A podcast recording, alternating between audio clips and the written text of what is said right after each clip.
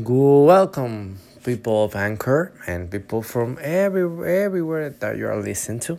Welcome to the D Space, and today this is your host, D. Davis Delgado, and today I'm going to talk about why nutrition is way too important for you.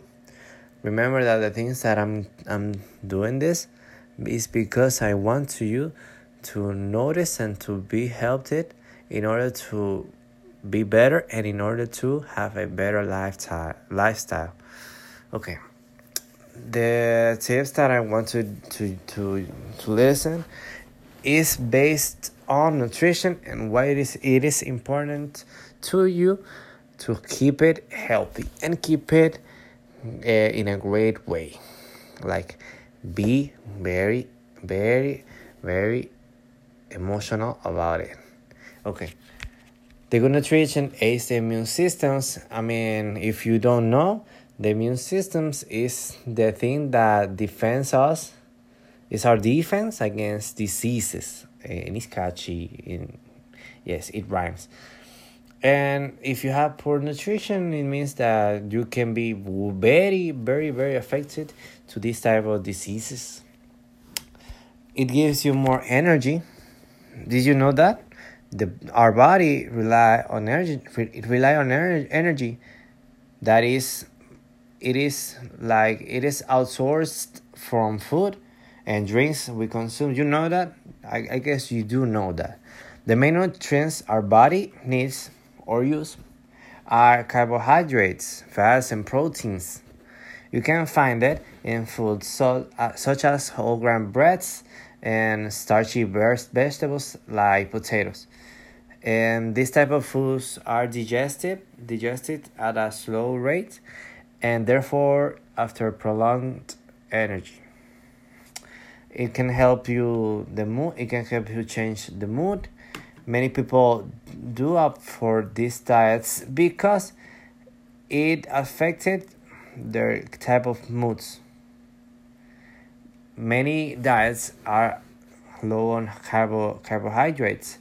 This can be way too detrimental if you don't consume the necessary amount of carbohydrates. By having a diet that it is rich in protein, reasonable high carbohydrates, and low in fats, you could you will be an you will be obtaining like a nice amount or a nice supply of iron, omega omega three, fatty acids like and and and such of those vitamins. And our moods will be possibly affected. The other one is the well-being. The the one thing that that it is is eating traditional diet. It can also help you with your physical and mental health as eating healthily allows you to have more energy and therefore become more active it is well related with the energy thing that I said and um, before this. Studies have shown that two thirds of people who eat fruits and vegetables every single day report no mental health issues. This is important because if you do not consume the necessary foods such as vegetables and fruits, you can be affected with the mental health issues.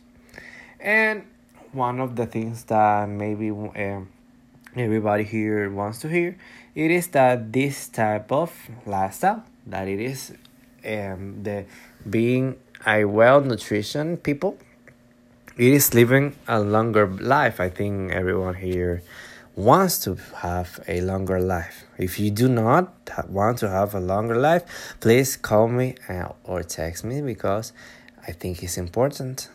I think it's important at least for me.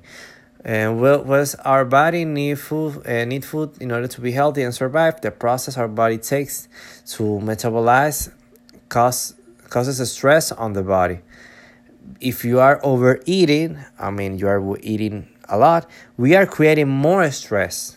And this could potentially lead to a short lifespan lifespan if change, changes are not made. If we feed our bodies with the wrong type of food, such as groceries and, and garbage food, life, life, our lifespan can hugely decline because of it. by eating diets that are rich like in nutrients and carbohydrates with the necessary amounts and contain little to no processed food that's the one that i told you the the garbage one are the ones who are processed um, our lives may be length. And you have to do it because it is way way important because most of most of the time and i think it will be always i want you to be healthy and i want you to to, to improve and i want you to live a longer life. So that's it for all. And that's all for today i hope you find it this very interesting and i hope you you can you should, you can give yourself a break to this garbage food and start eating healthy because a healthy a healthy body is a healthy mind. And that's it for all. Thanks for your attention. Here we go.